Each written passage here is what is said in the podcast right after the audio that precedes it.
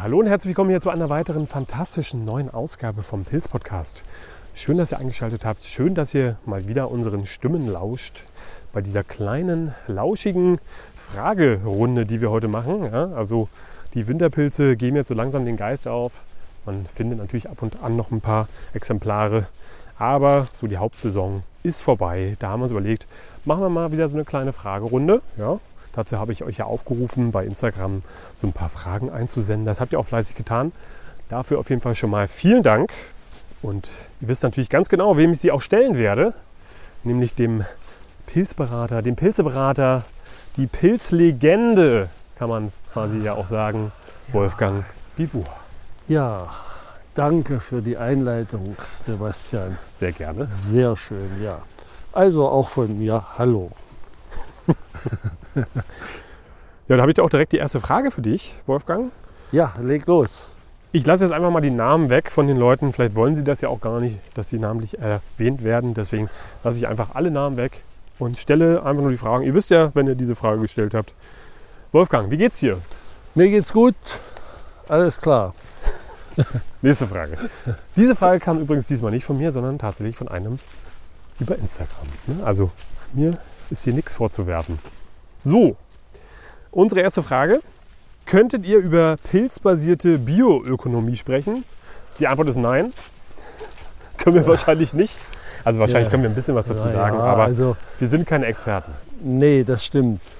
Nun ja, Pilze äh, haben ja, halt ja festgestellt, dass sie ein Riesenpotenzial haben. Ne? In, in jeglicher Hinsicht. Von den winzigen, mikroskopisch kleinen Pilzen bis zu den großen. Und äh, die kleinen äh, wurden ja schon seit quasi Jahrtausenden benutzt. So Alkohol, Wein und Bier, ja. Ja, die Hefepilze in der Bäckerei oder zu pharmazeutischen Zwecken. Ja, das Penicillin ist ja auch ein Pilzprodukt, wenn man so will. Aber in den letzten Jahren hat man ja auch viel experimentiert, versucht und äh, neben den pharmazeutischen Anwendungen hat man ja jetzt auch experimentiert mit äh, Pilzmyzelien. Man lässt das Pilzmyzel wachsen in bestimmte Formen, mhm. um das als Baumaterial zu verwenden, als äh, Dämmstoffe, so Styropor zu ersetzen äh, und so weiter und so fort, eben Plastik zu ersetzen, was dann hinten am Ende auch wieder biologisch abbaubar ist. Also da gibt es, äh, ist man auf der Spur von vielen, vielen Anwendungsmöglichkeiten, die dann auch im Wesentlichen CO2-neutral sind. Das ist ja auch wichtig. Und äh, ja, selbst die Herstellung von Treibstoffen mhm. auf Pilzbasis, wenn man so will, wenn die durch die Zersetzung von Holz und so weiter in bestimmte Stoffe freigesetzt werden, dass man da was draus macht. Aber da sind wir natürlich keine Spezialisten. Ja. Ich finde, das ist auch ein wahnsinnig interessantes Thema und ja. würde das vielleicht gerne mal in einer Extra-Folge behandeln wollen. Dazu bräuchten wir aber jemanden, der sich damit auskennt, also einen Experten, eine Expertin. Wenn ihr euch quasi damit auskennt, mit diesem Thema oder vielleicht jemanden kennt, dann sagt uns da gerne mal Bescheid. Ne? Also schreibt uns gerne mal eine E-Mail an pilzpodcast.gmail.com und vielleicht machen wir einfach mal so eine kleine Folge genau zu diesem Thema. Ich finde das, wie gesagt, auch sehr interessant. Ich glaube, ja. du auch. Ja, da gibt es ja, wirklich also viele, ja, viele Dinge in vielen Bereichen des Lebens.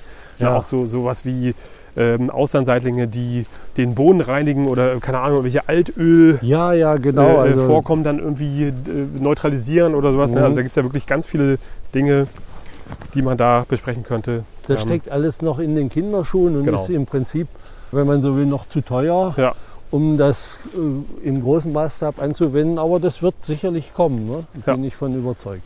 Interessantes Thema und werden wir vielleicht, wie gesagt, an anderer Stelle nochmal behandeln. Ja. So, nächste Frage. Stimmt es, dass Pilze gut darin sind, den ganzen Tschernobyl-Strahlkram zu speichern? Naja, den, den Strahlkram, ja. Also es geht ja hier um das Cäsium, ich glaube 137, was da radioaktiv eben ist. Und da gibt es einige Arten, die da wirklich gut drin sind, das zu speichern. Und besonders die als Speisepilze bekannte Marone Der Maronenröhrling oder Braunkappe. Ja, ja, das ist ja der Pilz, der äh, sehr gern gesammelt wird und wo die Belastungen, die Strahlenbelastungen sehr hoch waren, in, besonders in den süddeutschen, bayerischen Landstrichen. Aber es gibt auch noch andere Arten, wie der Semmelstoppelpilz zum Beispiel, der sehr hohe äh, Werte hatte oder der auch gut dieses Cäsium 137 speichert. Daneben auch der violette Lacktrichterling, mhm. der ja auch von vielen gekannt wird und auch hier und da äh, verspeist wird. Ist zwar nun nicht sehr der große Renner, aber der sollte auf jeden Fall erwähnt werden. Ich glaube, Frostschnecklinge sind da auch beteiligt und noch einige andere Arten, Rotfußröhrling zum Beispiel. Aber die Belastungen sind in den mehr als 30 Jahren, die ja inzwischen vergangen sind, oder 35 Jahren schon, äh, sind nicht, oder 36, 36 37 Jahren fast, äh, sind nicht mehr so hoch in den meisten Gegenden, dass man die Pilze nicht essen sollte. Es gibt noch einige Gebiete, besonders im, im Bayerischen Wald und in Bayern, wo die Belastung noch mehr als 600 Becquerel beträgt. Das ist ja der empfohlene Richtwert.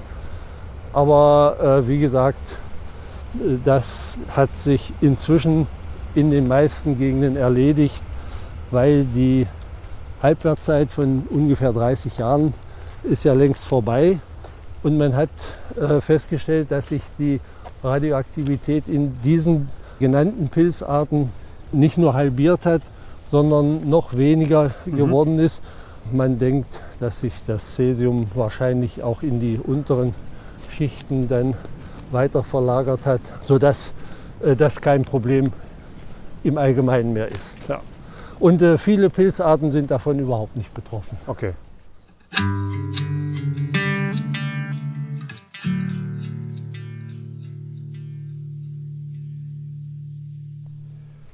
So, was haben wir denn noch für eine Frage?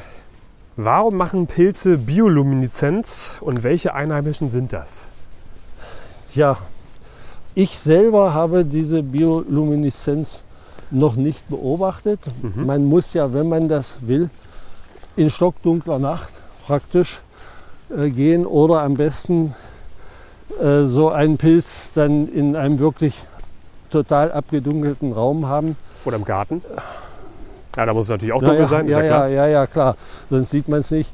Also es gibt einige hier bei uns. Einen haben wir übrigens in der letzten Folge erwähnt. Ja, das Hallimasch. Hallimasch Myzel oder was meinst du? Nee, der grünblättrige Schwefelkopf. Nein, das sollte man nicht, nicht äh, verwechseln. Das ist keine Biolumineszenz, sondern das ist Fluoreszenz. Ah. Das heißt, wenn die mit Schwarzlicht praktisch bestrahlt werden, dann machen die diese Farbreaktion oder ah, sieht, okay. sieht, man dieses Leuchten. Gut zu nein, wissen. Nein. Biolumineszenz ist was anderes. Das ist so wie bei den Glühwürmchen. Ah, okay. Ja, Glühwürmchen machen ja auch diese Biolumineszenz. Und da äh, ist es ja, sagen wir mal, dient es, um die Partner zu finden. Mhm.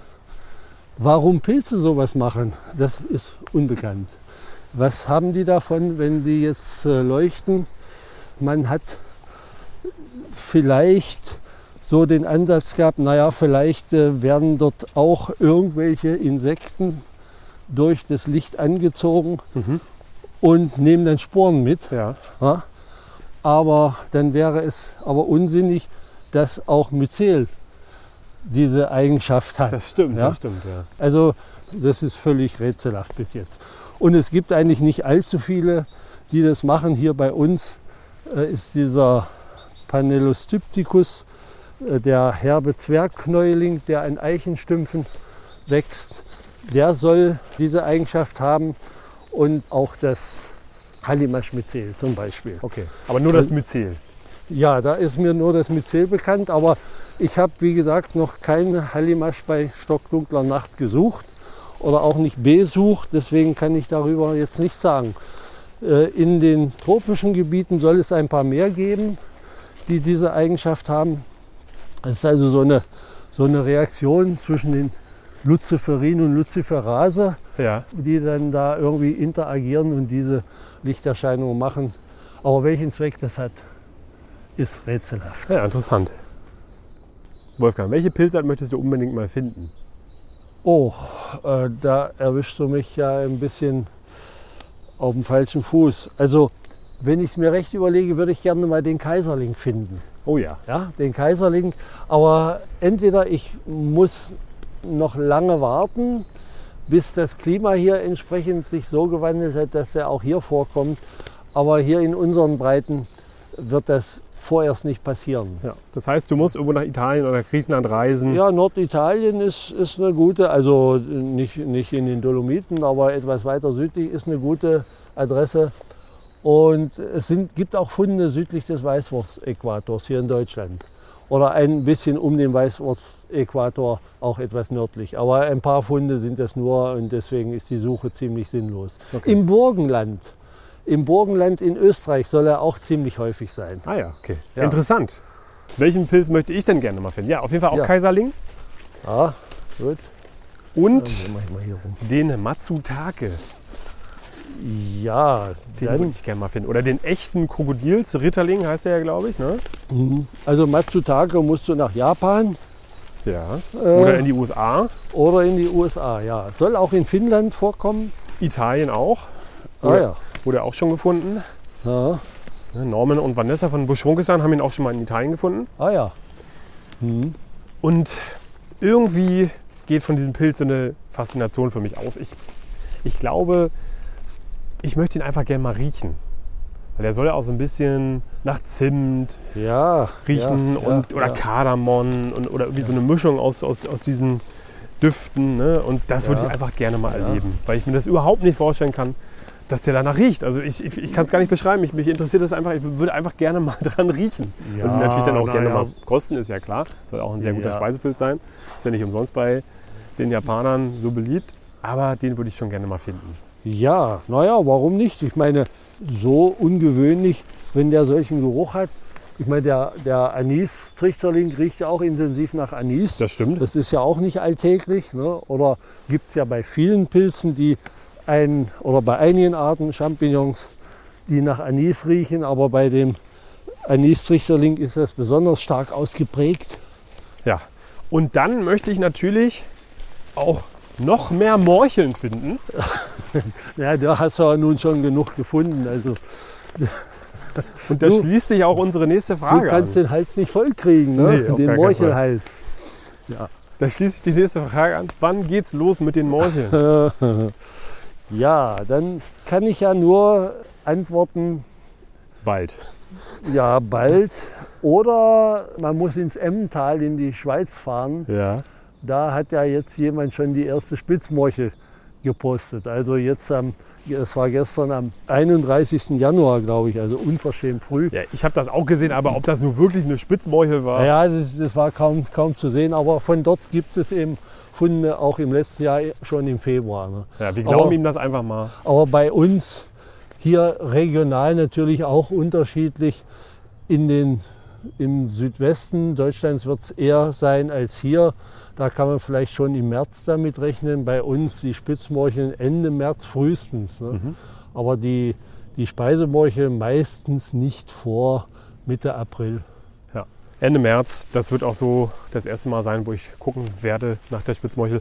Letztes Jahr habe ich sie auch Ende März gefunden. Ich glaube, irgendwie am 30. Ja. oder 31. Hängt von der Witterung März. ab. Ne? Genau. glaub, wir hatten schon Jahre, wo der März der kälteste Monat im Jahr war. Ja. Äh, das gibt es auch.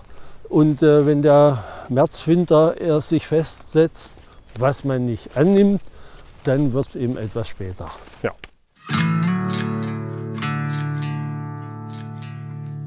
Welcher Pilz läutet für euch den Frühling ein? Ist das auch die Morchel für dich, Wolfgang, oder gibt es da einen anderen Pilz? Ja, nö, eigentlich, eigentlich ist es die Morchel. Okay. Das, äh, da gibt es ja nichts anderes. Ja, man könnte nur noch kleine, Kelchbecherlinge. ja, na, die wachsen ja, können ja jetzt schon wachsen und nun ist ja wirklich noch nicht Frühling. Das stimmt. Äh, also die Morchel ist da schon, schon, wäre da schon zu nennen. Die gemeine Morchel- und Leuchelfamilie natürlich auch. Ne? Die Giftleucheln wachsen ja ungefähr zur gleichen Zeit. Ja, ja Und- die kommt ja schon auch im März unter Umständen. Genau. Ja, würde ich auch so, beide Arten würde ich so nennen. So. Oh, hier eine interessante Frage, wie ich finde. Aber ich würde sagen, da könnte man auch eine ganze Folge draus machen. Welche Bäume sollte man kennen, um auf Pilzsuche zu gehen?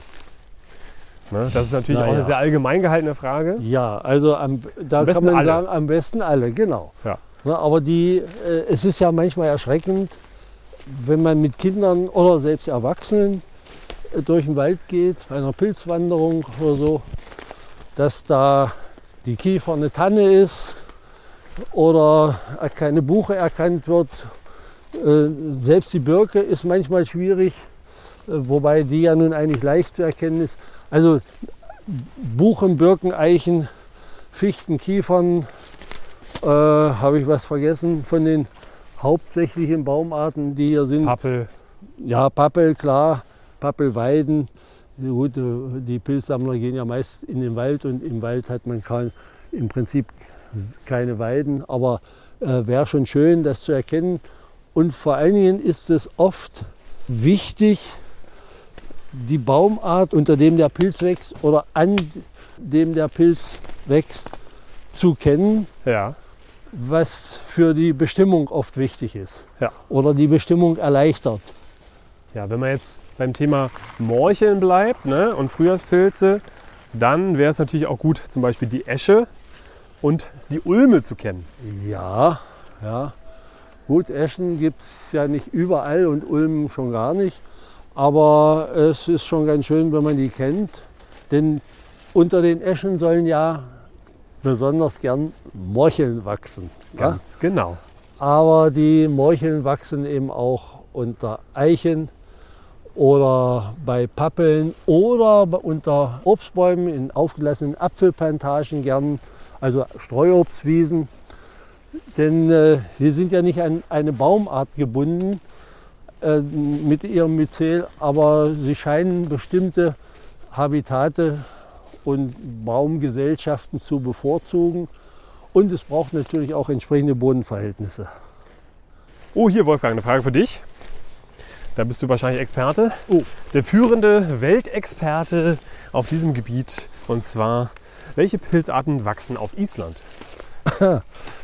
Ja, das ist sicherlich jemand, der nach Island fährt, um Pilze sammeln zu wollen.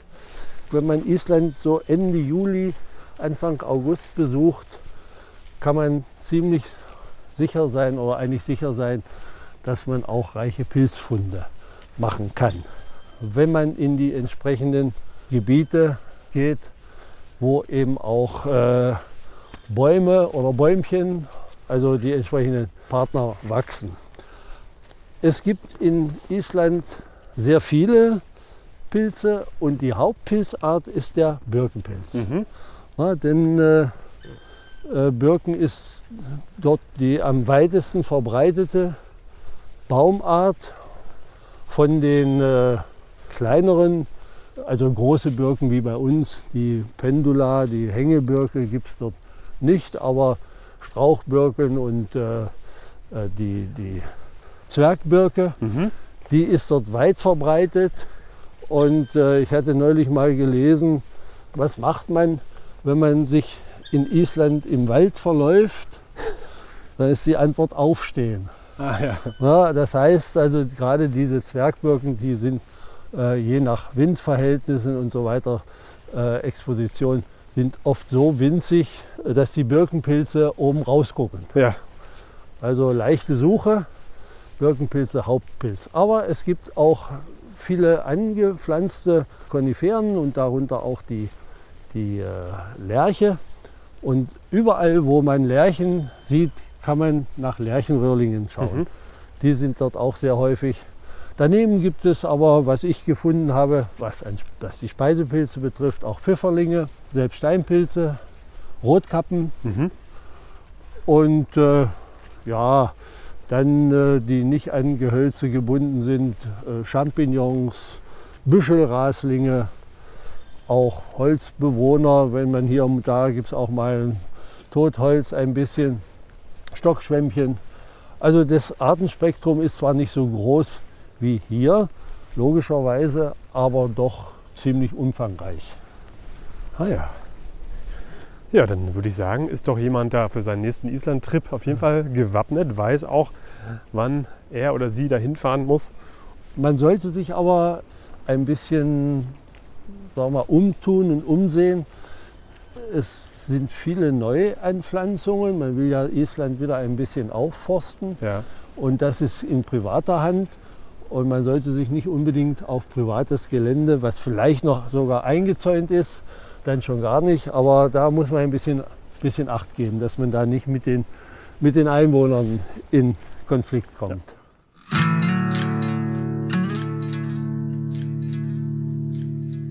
Oh, das finde ich auch eine sehr interessante Frage. Welche nicht so bekannten Pilze sind essbar? Da können wir auch eine ganze Folge drüber. Äh, ja, also die, die Frage kann man eigentlich gar nicht so richtig beantworten, weil äh, es gibt so viele äh, Pilze, die als Speisepilze in Frage kommen könnten, die aber kaum jemand sammelt. Ja, zum Beispiel unter den Täublingen, die äh, sind ja schon eher bekannt, aber äh, sie werden oft verschmäht, weil eben die Bestimmung oft sehr schwierig ist und jeden Täubling zu kosten macht nicht so großen Sinn. Also wie gesagt, man kann auch äh, äh, Anis-Trichterlinge essen, äh, wem der Geschmack zusagt.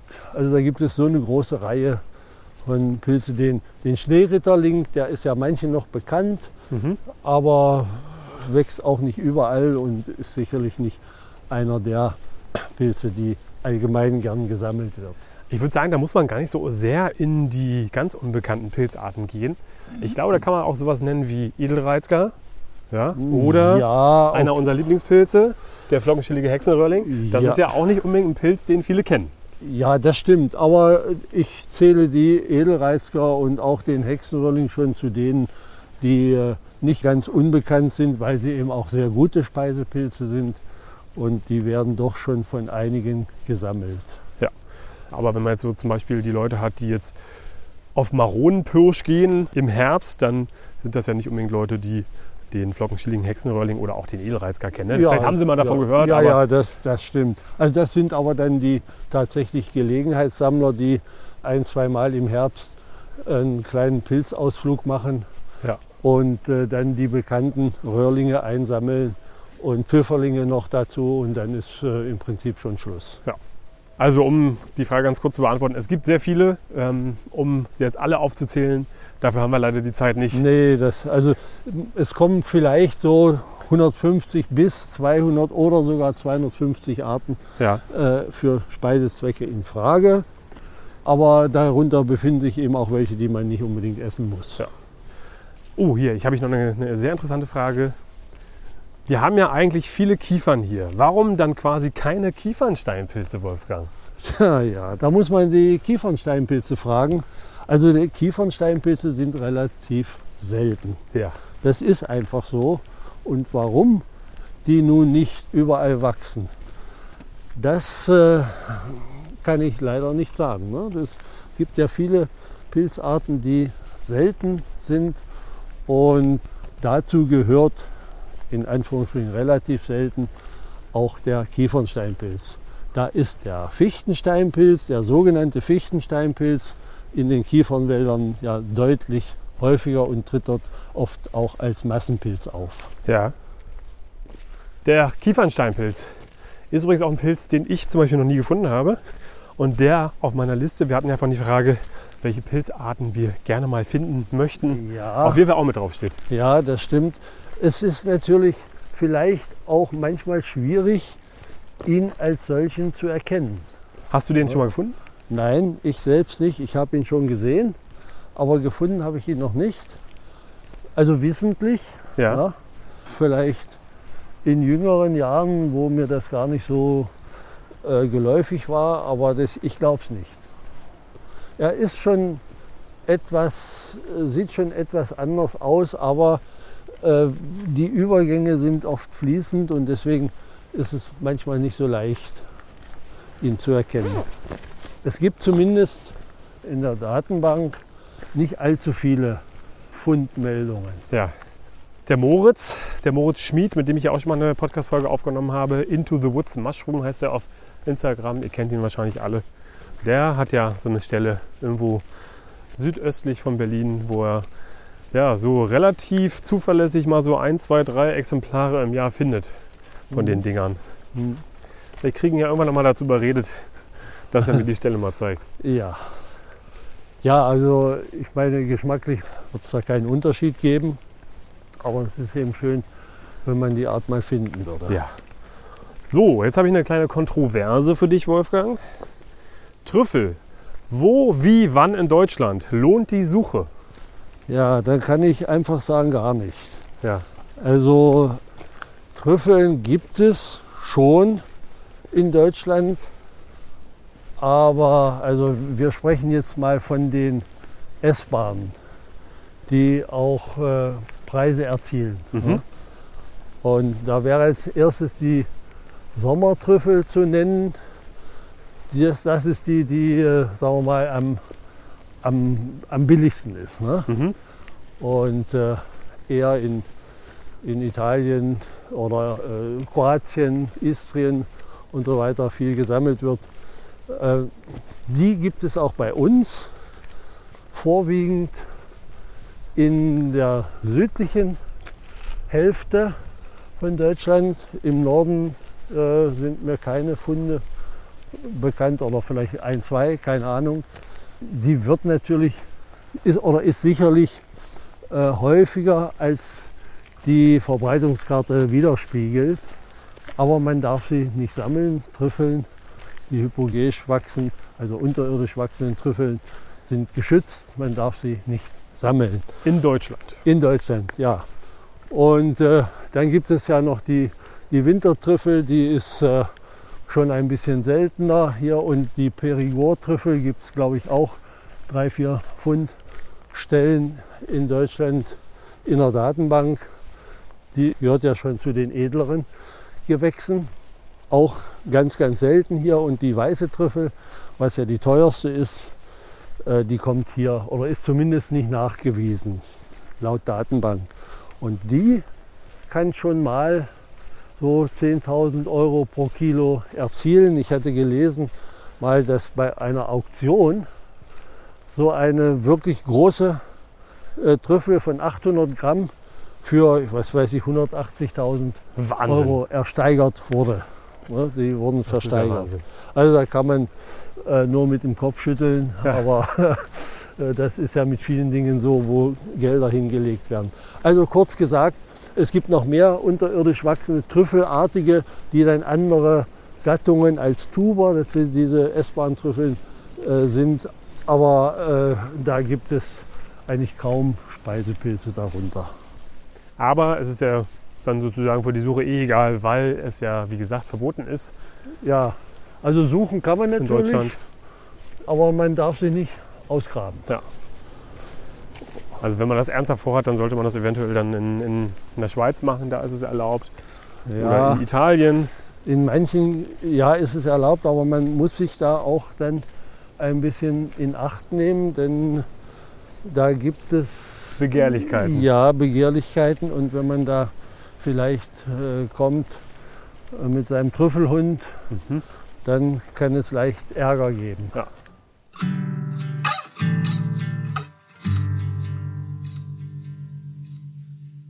So, nächste Frage. In welchen Wäldern seid ihr unterwegs? Ja, das kannst du ja beantworten.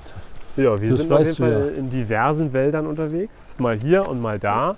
Und da sehe ich auf jeden Fall noch ein paar junge oder etwas jüngere Ja, Austernseitlinge ja. da oben. Ja, Aber die sind Wir- auch schon wir- relativ hell. Die sind, werden Ja, wahrscheinlich auch schon mal eingefroren gewesen. genau, sein. natürlich. Mhm. Mal gucken, vielleicht, ob man was von der anderen Seite sieht.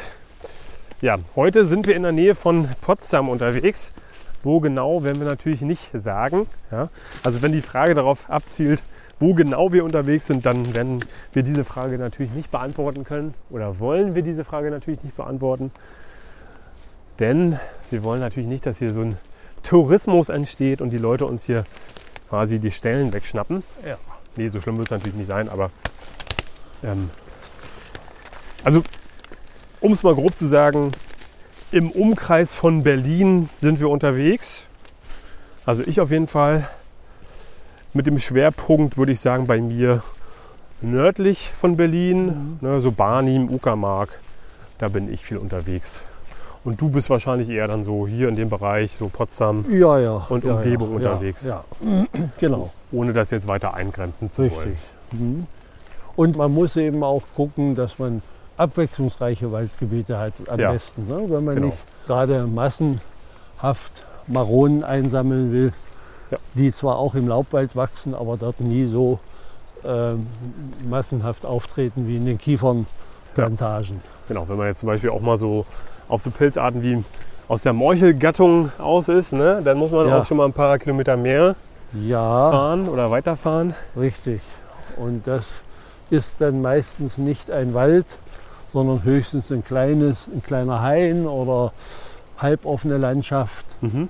je nachdem. So, dazu muss man mal sagen, also wir sind durchaus bestechlich. Ne? Also wenn da die entsprechenden Geldsummen fließen, dann lassen wir uns auch gerne davon überzeugen, euch mal so eine Ja, Pilzstelle zu aber, verraten. ja dann, dann wird Deutschland aber gleich wieder hochgestuft in der Korruption, ne? wenn, das, wenn wir das so machen. Das stimmt, ja. Das wollen wir natürlich auch nicht. So. Jetzt sagen wir nähern uns so langsam dem Ende der Folge. Habe ich noch mal eine Frage für dich. Wieso wachsen an sich standorttreue Pilze wie zum Beispiel die Krause Glucke in manchen Jahren nicht? Das Pilzwachstum an sich hängt ja immer von den Witterungsbedingungen ab. Und nicht nur von den Witterungsbedingungen der letzten zwei Wochen, sondern oft auch schon Monate im Voraus äh, und so weiter sind da die Witterungsbedingungen oft ausschlaggebend. Und welche Bedingungen die Krause Glucke nun im vorneweg braucht, das weiß natürlich niemand. Und deswegen kann es auch vorkommen, dass sie mal weniger wächst. Dass es nun gar keine gibt, ist mir noch nicht untergekommen. Also das letzte Jahr fand ich, war ein wirklich gutes krause Gluckenjahr Ja, nach meiner Beobachtung hier in dem Gebiet. ja finde ich auch. Aber es gab auch schon Jahre, wo ich kaum mal eine gefunden habe. Ja. Also Ja. sehr unterschiedlich. Genau, ein weiterer Punkt könnte natürlich sein, dass das Substrat einfach aufgebraucht ist. Ne? Dass der Pilz dann einfach gar nicht mehr kommt. Ja klar, also am Grunde einer, einer alten Kiefer oder so oder einen Kiefernstümpfen, äh, wenn man dort eine krause Glucke mal gefunden hat, dann kann man da durchaus im nächsten Jahr wieder hingehen und Mhm. gucken. Man muss natürlich dann zur rechten Zeit kommen. Ja. Die krause Glucke wächst von August so etwa, meist oft auch schon in trockenen Zeiten, wenn andere Pilze noch Sommerpause haben, dann bis in den Oktober rein, manchmal sogar im November, aber das ist dann schon eher Wenn es nicht äh, gefroren hat, genau. Ne? Aber wenn das Holz noch was hergibt, kann das durchaus über mehrere Jahre äh, dann gehen. Aber es äh, passiert auch, dass das, wenn das Substrat all ist, kommt nichts mehr. Oder auch, dass das mal ein Jahr ganz ausbleibt. Das ist ja bei allen Pilzarten so. Ne? Ja. Also bloß weil ich jetzt im letzten Jahr an einer Stelle mal irgendwie kiloweise Steinpilze gefunden habe, heißt das ja noch lange nicht, dass die im nächsten Jahr So ist es. auch wieder ja. da sind. Obwohl die ja auch sehr standorttreu sein können. Ja, aber da habe ich auch erlebt, ein Jahr und nie wieder. Ja. Ne? Macht Ja. die Sache ja auch spannend. Genau. Ne? Denn sonst sollte man sich zu Hause in seinem Garten, sofern man hat, äh, Pilze selber züchten. Und dann muss, muss man nicht im Wald Ja. gehen und, Ja. und muss nicht suchen. Und Ich glaub- ist dann vor Überraschungen gefeit. Ich glaube, wenn das so wäre, wäre das Hobby für mich an der Stelle beendet. Ja. Also für mich würde der absolut der Reiz dran verloren gehen, wenn ich mir einfach die Sachen im Garten irgendwie züchten könnte. Bin ich raus aus dem Pilze sammeln. ja, Für mich ist es auf jeden Fall auch immer wieder, wie du schon sagst, der Reiz des Unbekannten auch immer so ein bisschen. Ne? Man Mhm. weiß nie, was Mhm. einen so richtig erwartet. Natürlich kann man manche Sachen dann irgendwann schon auch ganz gut einschätzen, aber man ist ja nie vor Überraschungen gefeit. ja. Und das ist halt das Interessante daran. Ne? Also wie wir jetzt heute in den Wald gehen, ne? kann natürlich sein, dass jetzt hier irgendwie noch so eine riesige Außenseitlingsbank irgendwo hängt und mit der wir jetzt vielleicht unbedingt gar nicht mehr so gerechnet hatten, die jetzt Mhm. nochmal frisch gekommen ist. Kann alles sein, weiß man nicht. Ähm, und das sind halt die Überraschungen, die das Pilzesammeln eben ausmachen können. Und wenn dann halt irgendwie, wenn, du, wenn man jetzt so 20 Jahre lang immer an die gleiche Kiefer gehen würde und da würde verlässlich immer eine krause Glucke dran Das ist ja langweilig. das ist Ja, langweilig. aber hallo. So, ich würde sagen, wir machen jetzt noch eine Frage und dann kommen wir langsam zum Ende. Wie du willst. Ich habe nicht mitgezählt. Welche Pilze sind besonders gesund und wie und wo zeigt sich die heilende Wirkung? Also auch eine auch sehr ausufernde Frage. Ja, also das kann man jetzt auch nicht umfassend beantworten, weil dazu, was die heilende Wirkung betrifft, auch ein bisschen mehr Spezialwissen gehört und diese heilenden Wirkungen auch oft überschätzt werden. Ja, äh, Und sehr subjektiv. ja also manchmal äh, wird auch mal schon von so, sozusagen Placebo-Effekt gesprochen, aber ähm, ich gehe davon aus, dass es sehr gute äh, gesundheitsfördernde fördernde Aspekte in den sogenannten Heilpilzen gibt, wo zum Beispiel auch der Austernseitling und das Judasohr dazugehören, neben einigen Porlingen. Aber insgesamt kann man ja sagen, dass Pilze, wenn man sich an die, nicht an die giftigen äh, wagt, sehr gesund sind Mhm. äh, im Allgemeinen. Ne, die haben, sagen wir mal, kein Fett oder kaum Fett, sind kalorienarm, haben äh, sehr viele Mineralstoffe, Spurenelemente, Manche sogar Ja. Vitamine. ja, Vitamin C, Ja. auch D haben einige äh, Pilze, was der Körper ja nur mit Sonnenlicht ansonsten herstellen kann. Äh, ja, also das ist äh, gesundheitliche äh, Wirkung oder, oder ernährungsphysiologisch sind die Pilze schon eine richtig gute Sache. Man muss aber auch wissen, dass Pilze auch oder einige Arten auch gerne Schwermetalle speichern, wie Cadmium oder Quecksilber oder wie wir schon genannt hatten, das Cäsium, also radioaktive Stoffe. Das muss man dann schon ein bisschen beachten, wenn man äh, sich der Pilzvöllerei hingibt. Manchen Pilzen wird ja dann so, auch werden ja so ein paar heilende Wirkungen nachgesagt. Ne? Was weiß ich, Birkenporling, gut für den Magen oder ja, sowas. Ne? ja, ja, klar, natürlich. Oder- Das, das scheint auch zu stimmen oder als, als blutstillend, Mhm. wenn man da was auf Wunden legt, so vom, vom Birkenporling zum Beispiel oder Zunderschwamm. Insgesamt viele Arten von diesen Porlingen, die auch äh, antiviral, antibakteriell wirken. Also ganz gut blutdrucksenkend und was weiß ich, Cholesterin senkend, krebshemmend. Ja, man kann nicht heilen damit, aber man kann unterstützen Ja. damit. Da ist auch noch vieles nicht erforscht. Ja. Also ich glaube, da ist die Forschung auch noch in den Kinderstuben, Ja. würde ich jetzt nicht so unbedingt sagen, aber ähm, da ist auf jeden Fall noch viel zu entdecken, denke ich, in den nächsten Jahren, Ja, Jahrzehnten. ja, ja, ja, klar. Ähm, der Trend geht ja dahin. Ne? Also es gibt ja auch viele, viele Produkte mittlerweile auf dem Markt, ne? die auf Pilzen basieren. Ne? Also ich denke jetzt da zum Beispiel an den Igelstachelbart. Ne? Das ist so ein Pilz, wenn man von Vitalpilzen spricht, der da immer gerne genannt wird, Ja, wovon es ja mittlerweile auch viele Präparate gibt und sowas. ja, da wird natürlich auch gutes Geschäft mitgemacht. Natürlich. Ja. Aber das sorgt ja gleichzeitig auch dafür, dass da eventuell die Forschung noch so ein bisschen vorangetrieben wird in die Richtung, um halt herauszufinden, was die Pilze halt eben noch so in sich tragen. Ähm, ist auf jeden Fall ein sehr interessantes Thema. Sind wir jetzt auch nicht unbedingt so die Spezialisten für, Ja. die Experten. Wenn sich da jemand mit auskennt, ja, oder jemanden kennt, der sich damit auskennt, ist das vielleicht ja auch nochmal irgendwann so eine Folge wert, so eine Spezialfolge zum Thema Heilpilze zum Beispiel. Würde mich zum Beispiel auch interessieren. Also wenn ihr da diese Person seid oder jemanden kennt, dann schreibt da gerne auch mal eine E-Mail an pilzpodcast.gmail.com. Ja? Und da wir jetzt ja auch am Ende der Folge angekommen sind, ist das natürlich auch die E-Mail-Adresse zum Glück, wenn ihr ja, uns Verbesserungsvorschläge schicken wollt, Themenvorschläge oder sonstiges Feedback, dann immer gerne dort an diese Adresse.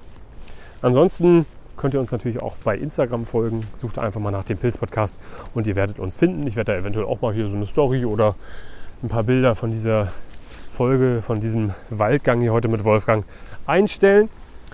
Und da werde ich euch auch natürlich mal auf dem Laufenden halten, wenn die neue Folge online geht.